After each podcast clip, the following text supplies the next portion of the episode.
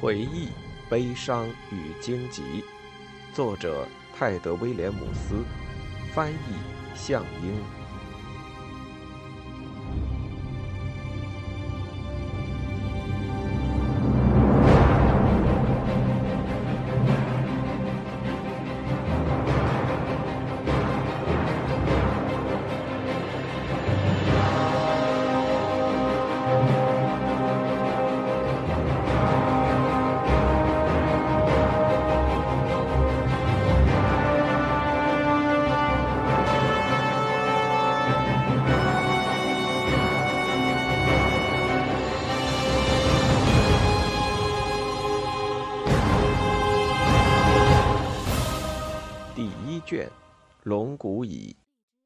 新伤旧疮。马儿都很怕坎特卡，因此宾拿比克骑着大狼，手里提了一盏盖住的火光，远远地赶在西蒙等人前头，在浓厚的黑暗中领路。小队就这样沿山脚前行，那点颤动的火光就像灵烛。月亮躲进云边之城的网里。他们缓慢又小心地走着，平稳的小跑节奏，温暖的宽阔马背，让西蒙好几次差点睡过去，但又被低垂细枝的拍打惊醒。几乎没人说话，只偶尔轻声鼓励自己的做起几句。宾纳比克有时会转头提醒他们前方有障碍物，只字片语和沉闷的马蹄声。让他们仿佛是一群漫游的迷路鬼魂。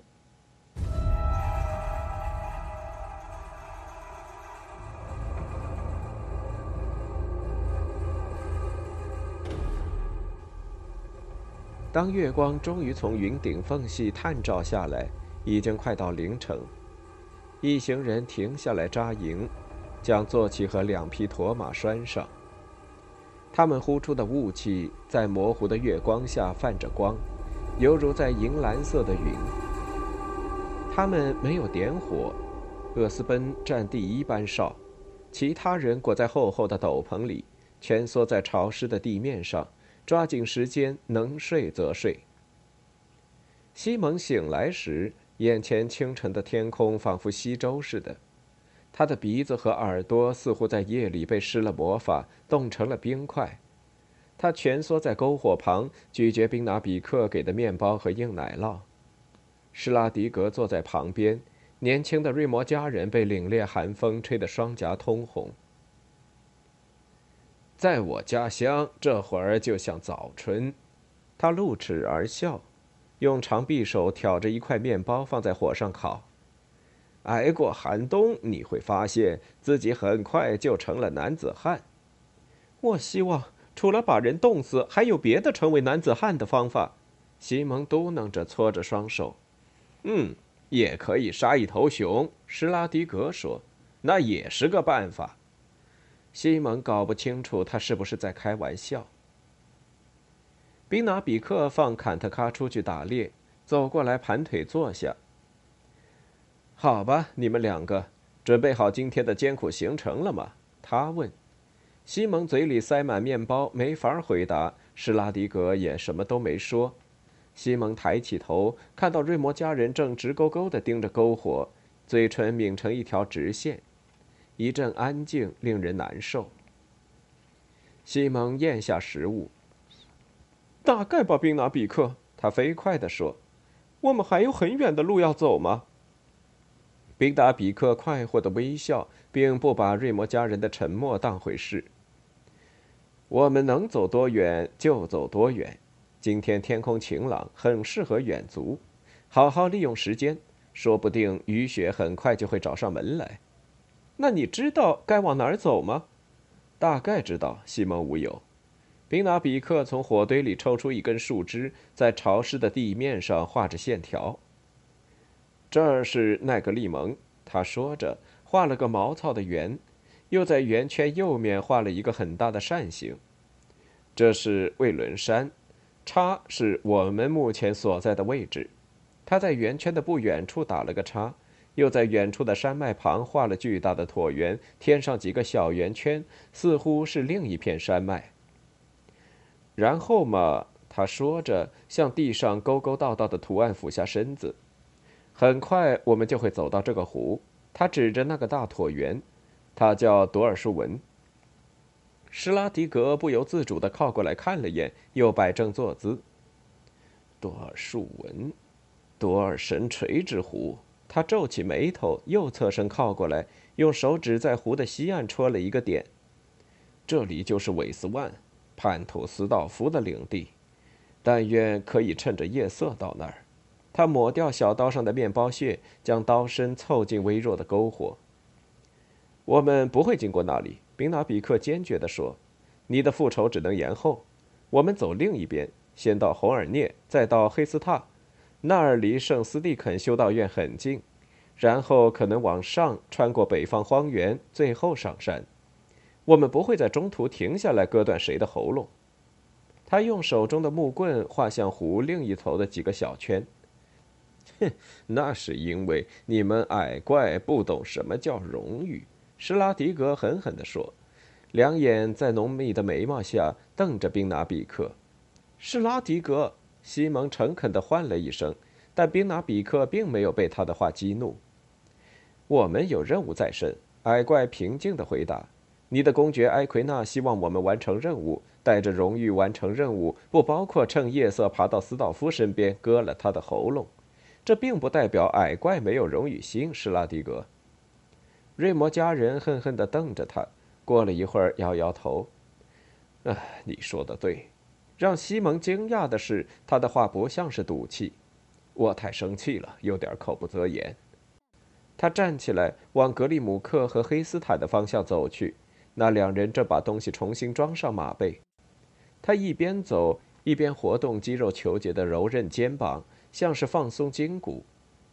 西蒙和矮怪盯着他的背影看了一会儿。他道歉了，西蒙说：“不是所有瑞摩家人都像冷冰冰的爱因斯凯迪。”他的朋友回答：“同样，也不是所有的矮怪都像宾拿比克。”常常一整天，他们沿着山侧。在树林掩护下骑行，停下来吃晚餐时，西蒙终于明白黑斯坦早先的提醒多有先见之明。马走得并不快，也没经过险峻的地形，但他的双腿内侧和胯部却像被可怕的刑具折磨了一整天。黑斯坦咧嘴笑着，语气和善地补充说：“等过了今晚，才是最痛苦的时候。”然后慷慨地拿出自己的酒囊，让他随便喝。那一夜，西蒙蜷缩在一棵几乎掉光叶片的橡树下，躺在长着青苔的凸起根须之间，觉得稍微好了点儿。葡萄酒的醉意让他觉得从风里听到了某种古怪的歌声。等到早晨醒来，他发现事实比黑斯坦的形容还要糟糕十倍。天上下起了雪，威伦山和旅人们像被一大片冰冷贴身的白被单盖住。在余温越暗淡的天光下，他打着冷战，耳边仍然传来风的低语，风声在夸耀，说他们瞒过了日历，讥讽着在冬天的新国度中前行的旅人，嘲笑他们竟以为自己能安然无恙。米蕊莫公主惊恐地看着眼前的景象，这天一大早，他们刚上马。便看到明亮鲜艳的地平线上升起黑烟。现在，他和科扎哈在山坡上俯瞰英尼斯奎，战火已经停歇，留下一幅名为“死亡”的挂毯，用血肉、金属和破碎的大地织就。慈悲的埃莱西亚，他屏住呼吸，稳住慌乱的坐骑。这里发生了什么？是我父亲干的吗？矮胖男人眯起眼睛，嘴巴蠕动了一会儿。公主觉得他应该是在默祷。小姐，多数死者是赫尼斯蒂人。他终于开口。从其他人的样子看，我猜应该是瑞摩家人。他皱着眉头，看着脚下一大群乌鸦被什么东西吓了一跳，同时跳开，就像苍蝇似的，盘旋一会儿又落下。看起来这场仗。准确的说，是溃退已经移往西边了。米瑞莫眼里满含震惊的泪水，他伸出一只拳头把眼泪擦干。幸存者肯定撤往赫尼塞哈的神堂了。为什么会发生这种事？所有人都疯了吗？哼，我的小姐，所有的人早就疯了。科扎哈说，脸上带着古怪悲哀的笑容。这时代嘛，只是将疯狂从人们内心激发出来而已。他们马不停蹄地骑了一天半，在把沃沙瓦夫人的马累死之前，终于到了绿卫河。他们从上游的支流过河。再往奈格利蒙西南方走了大约二十五里格，才放慢速度，让马稍事休息，以备下次的疾驰。米蕊莫以男人的方式骑马，骑术相当不错。与之相对，他的装扮也跟男人一样，马裤和上衣正是当初从海霍特逃出来时穿的，黑色短发几乎全盖在兜帽下，既为抵御寒冷，也为了隐藏身份。旁边的科扎哈修士身着平时那件风尘仆仆的灰袍，和他一样毫不起眼。不管怎么说，时局险恶，外加天气恶劣，没多少旅人会走河道。公主甚至自信地认为他们已经成功逃脱了。还没到晌午，他们走到堤坝下，脚下的宽阔河流水位上涨，汹涌澎湃。耳边传来远处刺耳的军号和尖锐的铜鸣，甚至盖过风雨的呜咽，声音非常吓人。他不由怀疑是不是叔叔或父亲的复仇之军快要追上了。但没过多久，他便发现声音并非从后面传来。他和科扎哈其实正朝那一片喧闹的方向前进。接着，这天早上，他们又看到了一个战争的迹象。一缕墨一般的黑烟出现在宁静的天空之上。难道我们什么都做不了？米瑞莫跳下马鞍，站在呼吸渐渐平稳的坐骑旁。除了那些鸟，整个场景都是静止的，像用灰色和红色石头雕成的雕像。我的小姐，你觉得还能做什么呢？科扎哈反问。他仍然跨在马上，从酒囊里喝了一大口。我不知道。你是个牧师，难道不该为他们的灵魂做弥撒吗？公主，为谁的灵魂？为异教同胞，还是为瑞摩家来的好安东教徒呢？他们专程从北方来这里，制造了这场惨祸。他尖刻的言语像烟一样缭绕不去。米瑞莫转头盯着小个子，这一刻，他不再像前几天那个爱说笑的旅伴。当他讲故事或是唱赫尼斯蒂骑马饮酒歌时，全身都散发着快乐的光芒，而现在他却在品尝成真的可怕预言。不是每个赫尼斯蒂人都是异教徒。看到他的古怪表情，他很生气。你自己就是个安东修士，所以我该到下面去问问谁是或谁不是异教徒喽。他朝屠杀后的残景挥挥肥厚的手掌。不啦，小姐，食腐动物会完成剩下的工作。他踢了踢马，往前骑了一小段。米蕊莫站在原地，脸颊贴在马脖子上。任何一个虔诚的教士都不该对着这番景象无动于衷。他在他身后叫道：“哪怕是派拉兹那红衣怪物！”听到国王参事的名字，科扎哈的身子不由一缩，像是被人从背后打了一下。他走了几步，停下来，沉默了一段时间。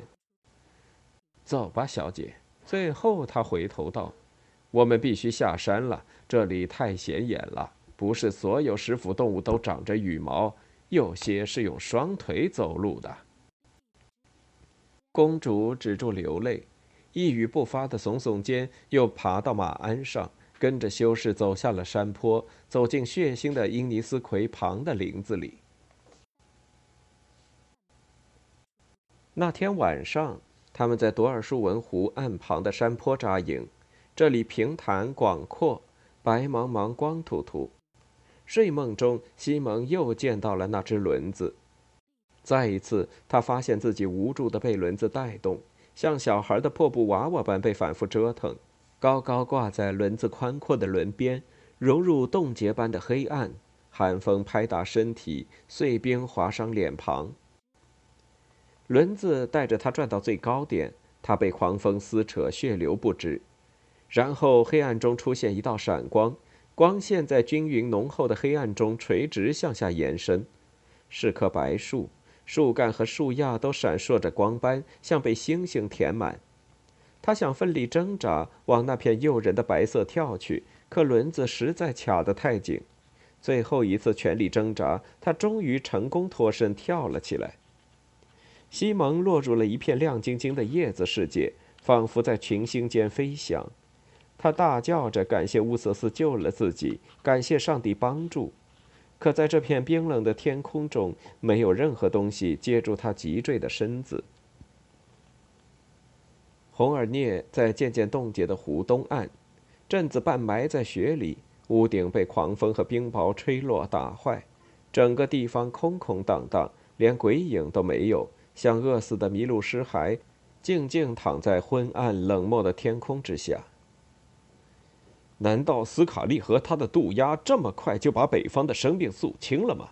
施拉迪格睁大眼睛问道。更像是天寒地冻把他们冷跑了。格里姆克说，把斗篷紧紧裹在窄下巴周围。太冷了，离路也太远。很可能黑斯塔也一样啊。宾拿比克一边说，一边催促坎特卡回到山坡上去。好在我们没打算在路上补充物资。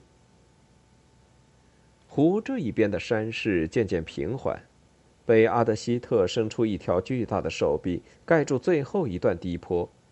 这里和西蒙见过的南面森林很不一样，不光因为林地铺了一层白雪，雪又吸收了周遭的响动，显得如此安静。更重要的是，此地树木又高又直，墨绿的松树和云杉像柱子一样挺立在白色的树冠下，分割出一条条宽敞但阴暗的走廊。骑士们就像在惨白的墓穴中移动，雪花从头顶一片片落下，仿佛古老的灰烬。可这哈修士，那儿有人。米蕊莫指着那头，轻声说：“那儿，看到闪光吗？是金属。”科扎哈的嘴角已被染成了紫红色，闻言放下酒囊，沉着脸盯着那一头，像只是为了配合他的幻想似的。过了一会儿，他的眉头皱得更紧了。“上帝啊，你说的对，公主。”他低声说，退了几步，“那儿肯定有什么，没错。”他把缰绳递给他，滑到厚厚的绿草地上，打了个手势让他别出声，然后往前爬去，躲到一根粗粗的树干后面，藏住敦实的身躯。就这样，他来到发亮的东西百步之内，伸长脖子，像玩躲猫猫的孩子一样探头看去。过了一会儿，他转身招呼米蕊莫，他拉着科扎哈的坐骑，策马跟上去。那是一个男人。半靠着纠结的橡树根须，铠甲在经历了刚才的恶战之后，只留下几处完整的地方。他身边的草地上有一把断剑的剑柄，还有根折断的杆子，杆上的绿色三角旗绘着赫尼斯蒂的白鹭纹章。圣母阿莱西亚，米瑞莫快步上前，他还活着吗？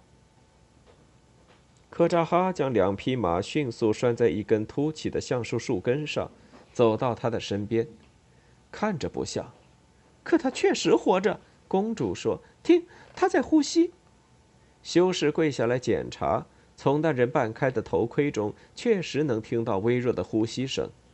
科扎哈掀开两边翘起的面颊，露出一张留着小胡子的脸，面容几乎被干涸的血渍盖住。天堂的猎犬呐！科扎哈叹道：“是阿斯贝亚库赫伯爵，你认识他？”米蕊莫在自己的鞍囊里翻找水袋，找到后将水倒在一块布上。认识，的确认识。科扎哈朝骑士破烂外套上绣的双子鸟打了个手势。他的领土是库赫，就在穆拉昭泽旁。文章是以对草地六。米蕊莫轻轻拍打阿斯贝亚的脸。修士小心地检查满是血污的铠甲上哪里有裂口，骑士的眼皮动了动。他醒了，公主呼吸急促。科扎哈，我想他能活下来。这很难，小姐。小个子轻声说：“他肚子上有道伤口，有我的手那么宽呢。让他交代临终遗言吧，免得死而流汗。”伯爵呻吟着，一丝鲜血从嘴里流出。米蕊莫温柔地擦掉滴在下巴上的血，他颤抖着睁开眼睛。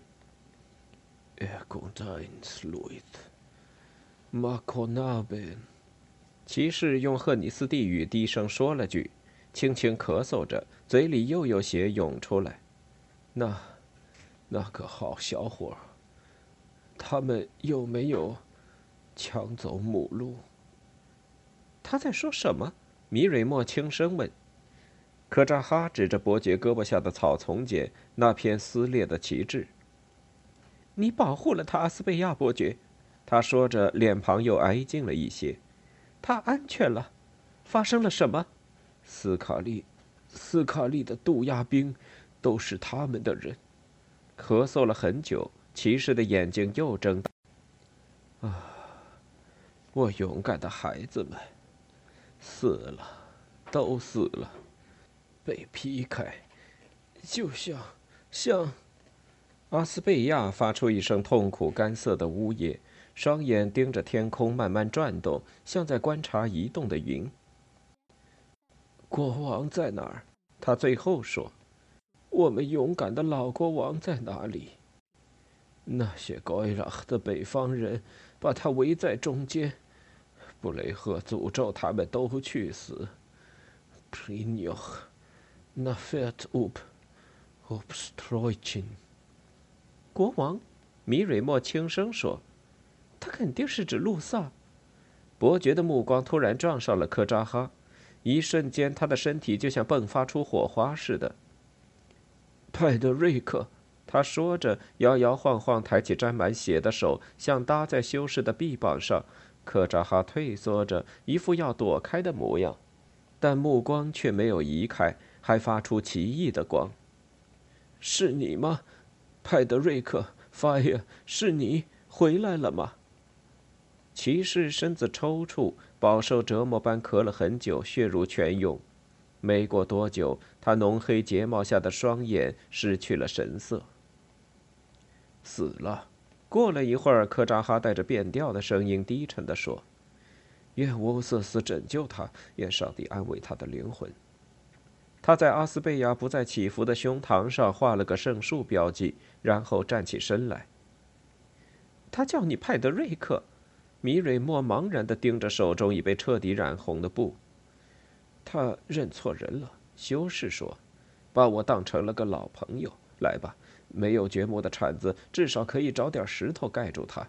他是，我听说他是一个好人。科扎哈走过空地。米蕊莫小心地脱下阿斯贝亚的手甲，包在撕裂的绿色旗帜里。请过来帮帮我，小姐。”科扎哈唤道，“我们不能在这里浪费太长时间。”这就来。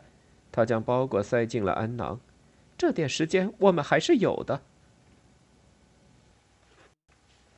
天上还在飘雪。西蒙和同伴们沿着长长的湖岸和长满大树的半岛走着。左边是冻结的镜子般的多尔树文湖，右边则有北魏伦山若隐若现。狂风呼啸，盖住谈话声，只有大声吼叫才听得到。西蒙骑在马上，看着前面黑斯坦那黑乎乎的宽阔背脊上下起伏，所有人都像冰冷大海里孤独的小岛，彼此遥望，中间却永远隔着一段无法缩短的距离。在马儿平静单调的步伐中，他的思绪又回到自己的身上。奇怪的是，在他脑子里，虽然刚离开奈格利蒙不久，城堡的模样却如孩提时代的记忆般虚无缥缈。他甚至很难想起米瑞莫和约书亚的长相，感觉就像是很久以前仅有一面之缘的陌生人，现在却要努力回忆他们的面容。与之相反，他觉得记忆中的海霍特仍然栩栩如生。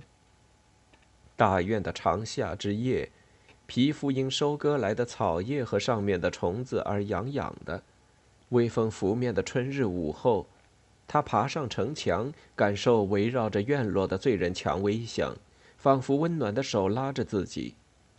想起小床周围墙面散发的微潮气息，他难过的就像自己的王国被外来者夺走一般，在某种程度上也确实如此。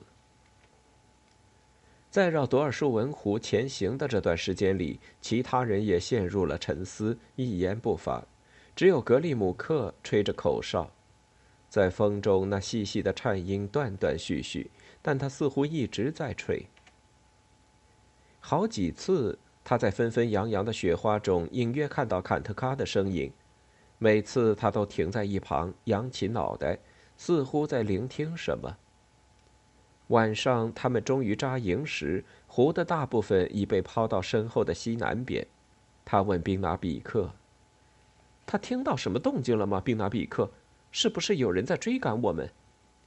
矮怪摇摇头，在小火旁伸展脱掉手套的双手：“也许吧。如果前头有东西，即使在这种天气里，看特卡也能闻到。风会把味道吹过来。”所以，他很可能是听到了后面或是旁边发出的声音。西蒙琢磨了一会儿，显然没有人会从荒芜的红耳涅一路跟过来，那地方连只鸟都没有。有人在我们后头吗？他问。我也怀疑，不过是谁呢？又是为什么？连殿后的施拉迪格也发现了大狼的异样。虽然他每晚都裹着斗篷睡在营地的另一头，显然是还不能完全接受宾纳比克，更别提坎特卡了。但他相信灰狼的直觉，于是，在其他人吃着硬面包和鹿肉干时，他拿出磨石，动手磨起斧子来。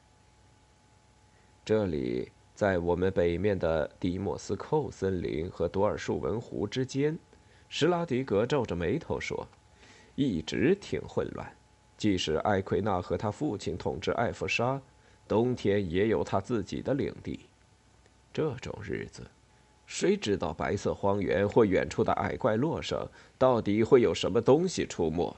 他抑扬顿挫地说：“第一嘛，有矮怪。”宾拿比克讽刺地说：“但我向你保证，用不着担心矮怪会趁夜色突袭、杀人抢劫。”施拉迪格酸溜溜地笑了。继续磨斧子。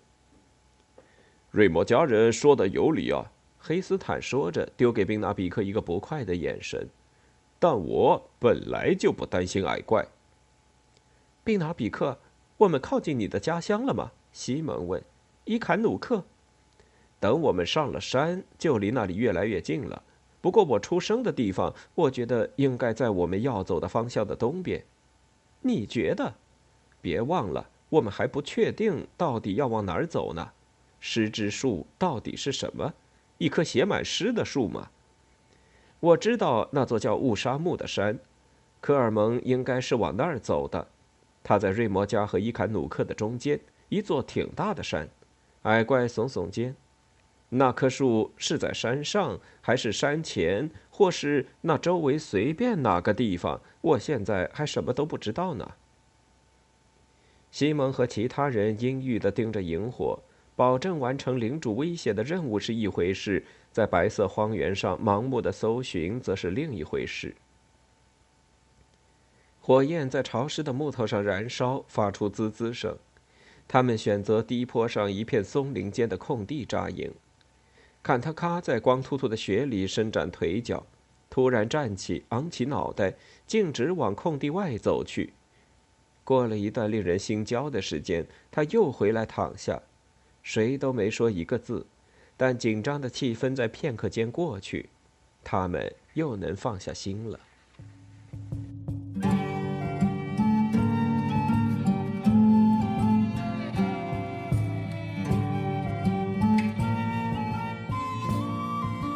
所有人都吃完饭，又往篝火中添了柴。火苗愉快地报复着雪花，把它们捏碎蒸发。正当宾拿比克和黑斯坦轻声说话，西蒙则借用厄斯奔的魔石打磨自己的佩剑时，一个旋律轻轻响了起来。西蒙转过头，只见格里姆克又吹起口哨，他撅着嘴，双眼看着舞动的火焰。抬头发现西蒙正盯着自己，精干的艾克兰人笑了，露出一口参差不齐的牙齿。这能让我想点别的事儿，他说：“这是冬天的老歌，有啥不好意思的？”厄斯本反问：“唱吧，安静的歌，没事儿。”“对，唱吧。”西蒙附和道。格里姆克望着另一边的黑斯坦和矮怪，好像怕他们会反对似的，但那两人继续专心谈话。好吧，他说，清清嗓子开始唱起来。声音沙哑，但没有走调。冰啊，茅屋顶上厚厚堆；雪呀，窗台边上密密遮。有人呐敲起了门，外头冰天又雪地。唱呀嘿吼，会是谁？火呀，壁炉里旺旺的烧；影子啊，墙上默默的黑。躲在上锁小屋里，美人二答回应：“唱呀嘿吼，会是谁？”冬夜中有声音说：“开门吧，让我烤烤你的火，让我暖暖我的手。”唱啊嘿吼，会是谁？艾尔达呀，纯洁又聪明。他说：“先生告诉我。”伸手都不见五指，什么人在夜里行？唱呀嘿吼，会是谁？只是个修士，他回答。没有吃来，没有住。这话说的真可怜，哪怕寒冰也融化。唱呀嘿吼，会是谁？神父呢？请你进屋来，暖和暖和您的老骨头。侍奉神的当可信，肯定不会伤害人。唱呀嘿吼，会是谁？开了门又谁在外？那人呐，绝不侍奉神灵。老独眼大笑，手舞蹈。冰霜未加爱浪，少女啊，正合我的胃口。圣乌瑟斯，你们疯了吗？施拉迪格跳起来，把所有的人都吓了一跳。他的眼里充满恐惧，在胸前画了一个大大的圣树标记，像要躲开一头横冲直撞的野兽。你们疯了吗？他又问了一遍，盯着目瞪口呆的格里姆克。艾克兰人转头看看其他伙伴，他们都不明所以的耸耸肩。爱怪，这瑞摩家人怎么了？比拿比克斜眼看着站在那儿的男人。施拉迪格出了什么问题？我们都不明白。北方人环视周围迷茫的脸，你们难道没常识吗？他问。你们不知道唱的是谁吗？老独眼呗。格里姆克说，眉毛疑惑的拧成一团。北方是一首歌，是我爸教的。你唱的是独眼乌顿，乌顿瑞摩尔，瑞摩家神话里的黑暗旧神。以前我们还很无知，信奉异教。整个瑞摩家都拜他，你现在走在他的国度中，不能提起天空之父乌顿的名讳，否则他会降临的，还会带来厄运。乌顿瑞摩尔，宾拿比克奇道。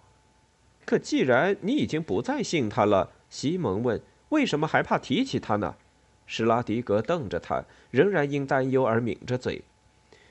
我没说我不再信他，安东饶恕我。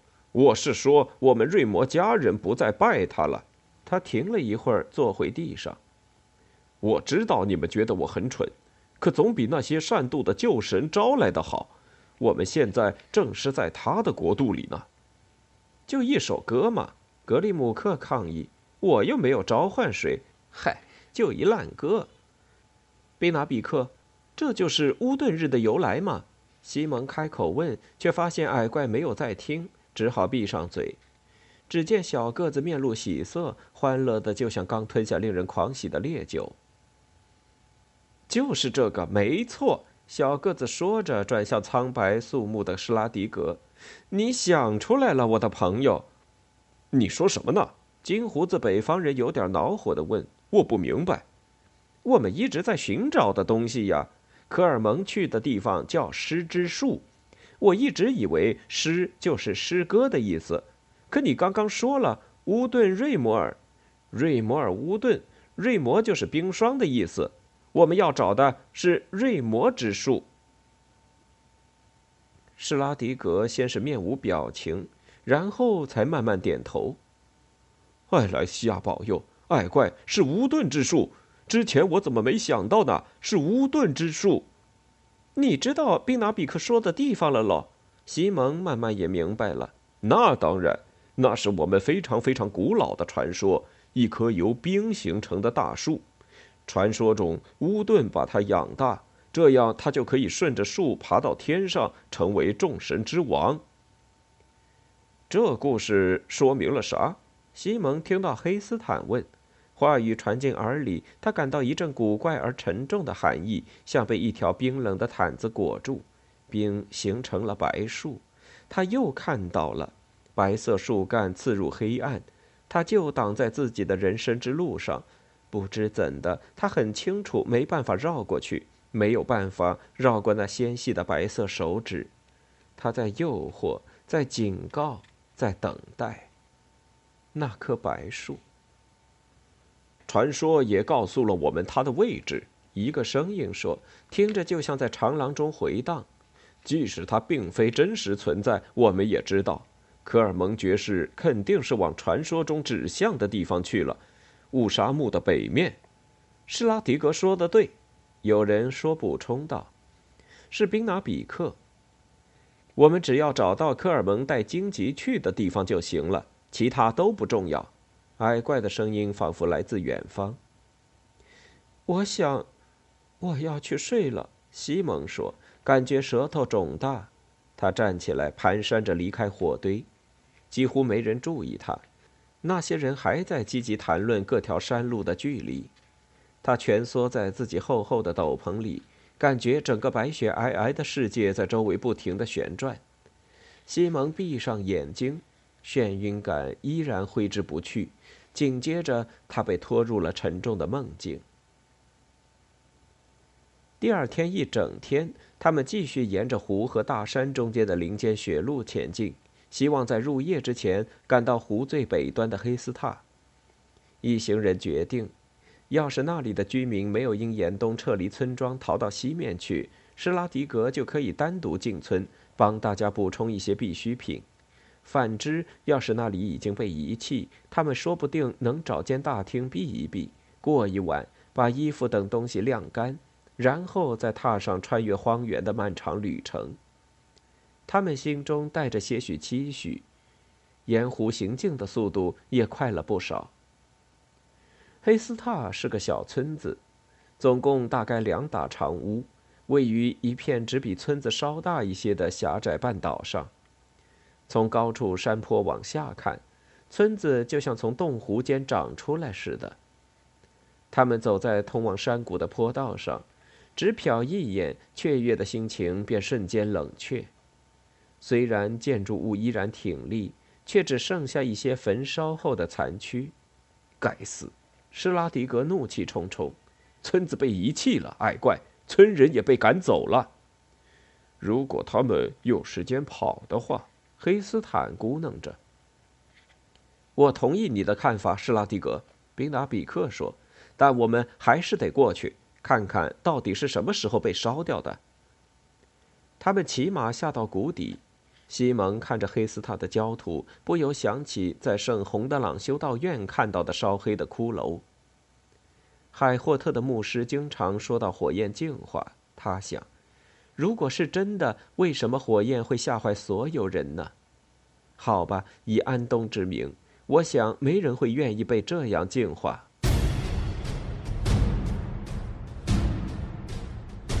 哦不，黑斯坦说。高大的卫兵勒马停下，害得西蒙差点撞上他。哦，上帝呀！他又说了一句。西蒙环视四周，村子边的树林间有排黑乎乎的影子，正慢慢沿着白雪覆盖的小路走到离他们不到四百尺的地方，是骑在马背上的人。西蒙数着这队乍然出现的骑兵，七八九，全都穿着盔甲。首领还戴着一顶黑铁打造的猎狗头盔，他像是在发号施令，偏过头，露出头盔上咆哮猎犬皱起的鼻梁。九个人继续走来。那个，那个带狗头的施拉迪格抽出了斧子，指着靠过来的人，就是在洪德朗指挥伏击我们的人。他欠核武还有修士们一条命，我们打不过的。黑斯坦平静地说：“他们会把我们撕碎。九对六，我们这儿还有一矮怪，一男孩。”宾纳比克什么都没说，他平静地旋开一直插在坎特卡鞍带下的手杖，只用一瞬间就组装好，然后开口说：“我们得跑。”施拉迪格催马上前，但黑斯坦和厄斯奔及时拽住了他的手臂。瑞摩家人连头盔都没戴，试着用力摆脱他们，蓝眼睛里闪着冷冷的光。真该死！黑斯坦说：“快，在树林里，我们还有点机会。”渐渐逼近的骑手首领喊了句什么，接着他们也踢马小跑起来，马蹄旁泛起白色的雾，像在海面泡沫上奔跑。转身！黑斯坦对厄斯奔大吼，一把抓住施拉迪格的马缰，带着他跟自己一起转向。厄斯奔灵巧地用剑柄在瑞摩家人的坐骑侧腹上拍了一下，他们偏离追击者的方向。那些人在后头策马狂奔，手中挥舞着斧子和剑。西蒙的身子颤抖得厉害，他真怕自己直接摔下马鞍。宾纳比克哪儿？他大叫着，声音都变了。树林。宾纳比克叫道：“坎特卡向前跳跃，回到路上就是死！快，西蒙，到我身边来！”所有人都已经远离黑斯塔焦黑的废墟，各自冲出小路。急转弯时，马儿人立起来。西蒙设法将背在剑上的弓划到手中，头附在马脖子旁，双脚踩稳马刺。随着一下连骨头都要震碎的响动，他越过了雪地，进入一片茂密的森林。西蒙看到宾拿比克小小的背脊，坎特卡上下摆动的灰影，还有四周影影绰绰的树木，后面传来叫声。他回过头，看到另外四个伙伴跟在不远处，稍远一些，追来的黑乎乎的身影在林子里散开。他听到仿佛羊皮纸撕裂的声音，接着一支箭射中他面前的树干，箭身还在不住地抖动。到处都是低沉的马蹄声。即使在他拼命抓住马鞍、奋力求生时，声音也还不停地灌进他的耳朵。突然，一丝黑影险险掠过面前，接着又是一丝。追捕者正在包抄他们，同时箭如雨下。西蒙听见自己对身旁树木间闪过的影子叫喊，又看到几只飞镖呼啸飞过。他一手抓着马鞍，另一只手握着弓，从晃动的箭囊里抽出一支箭。当他将这支箭拿在眼前时，却发现它在马背的映衬下闪着白光，是白灵箭。他该怎么办呢？感觉似乎很长，实际只有短短一瞬。他将它塞回背后的剑囊，又拉出另一只。在他脑中的某处，有个声音嘲笑他，在这时居然还挑三拣四。马儿在一棵好像突然凭空出现的树根旁踉跄了一下，血块飞溅。西蒙的弓箭差点脱手，接着他听到有匹马倒下，发出一声极其骇人的痛苦嘶鸣。他扭头张望一下，看到扑打的纠缠手臂和乱踢的马腿，搅起团团白雪。现在身后只剩下三个同伴，而他们之间的距离每一刻都在拉远。追捕者径直朝倒下的骑手围了过去。是谁？他脑子里只闪过这么一个念头。上山，上山！比纳比克在西蒙右边什么地方嘶吼着。他看到坎特卡旗帜般的尾巴一挥，大狼跳上一道斜坡，进入更茂密的树林。这片密集的松树就像冷漠的哨兵，完全不在意迎面而来的混乱叫喊声。西蒙用力拉扯右手缰绳，不知这匹马还会不会听他的指挥。过了一会儿，他才把马拉向了右侧。跟着跳跃的大狼窜上斜坡，另外三个伙伴从他身边掠过，勒住浑身冒着热气的马，躲在一圈稀疏的笔直树干后面。施拉迪格还是没戴头盔，瘦瘦的那个肯定是格里姆克，还有一个身子魁梧、戴着头盔，又往山坡跑了一段才停住马。在西蒙转头去看到底是谁之前，就又听到一阵嘶哑的欢呼，骑手们已经逼近。过了仿佛凝结的一刻，他弯弓搭弦。但呵呵乱叫的追捕者在林间迅速的来回穿梭，箭飞过最近那人的头顶，落了个空。西蒙又射出第二支，这一次似乎射中了一个穿盔甲的骑手的腿。有人痛苦的叫喊起来。施拉迪格回以一声怒嚎，踢着白马冲了上去，还戴上了头盔。两个袭击者脱离团队迎上去，西蒙看到他躲开第一箭。接着转身一挥，斧刃咬进那人的肋骨，鲜血从铠甲裂缝中涌出。施拉迪格转向第二个人，差点就被伤到，只来得及用另一把斧子挡开挥来的剑，但还是“枪”的一声被打中头盔。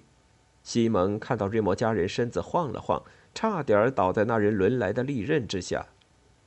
当他们再次厮杀起来之前，西蒙又听到一声刺耳的尖叫。扭头一看，另一匹马载着骑手跌跌撞撞往这边冲来。坎特卡背上没有矮怪，牙齿狠狠咬住那人没有防护的腿，爪子抓挠着那匹嘶叫的马的身侧。西蒙从鞘里拔出剑，骑手绝望地击打大狼时，那匹惨叫的马撞上西蒙的坐骑，剑飞旋着离手，西蒙的身子也暂时脱离马背，被抛了出去。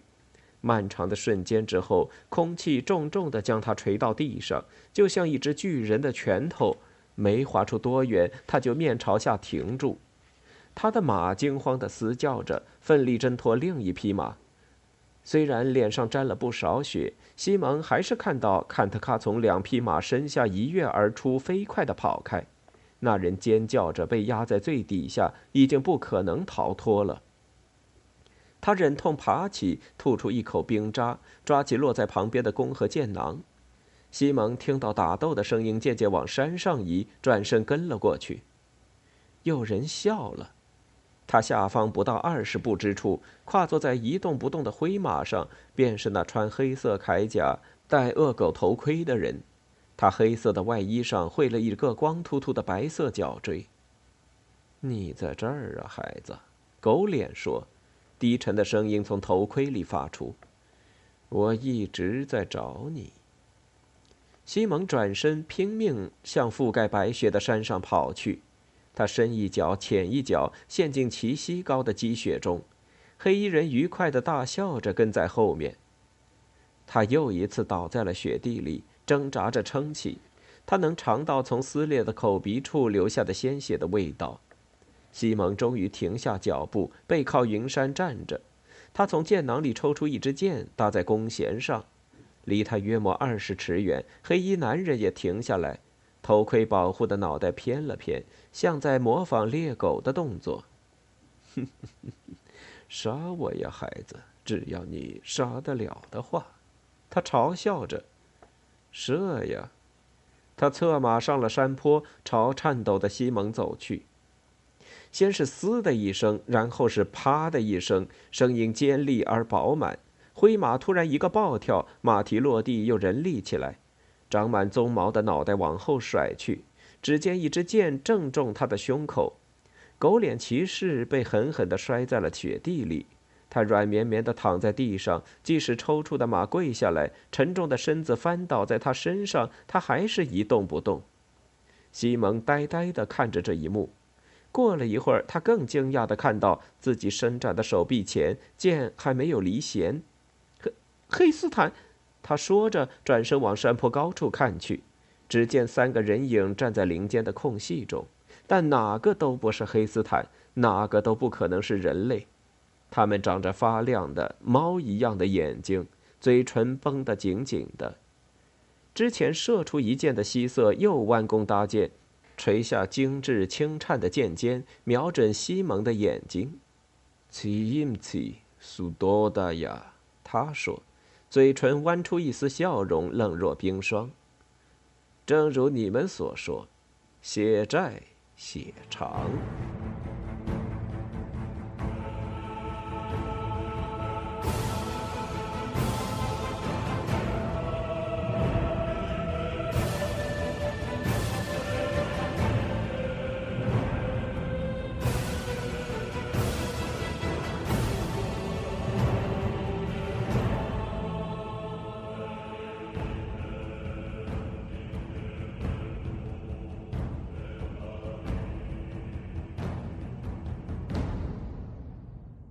欲听完整版有声书，请关注我的微信公众号“我也读书 FM”，获得收听与更新信息。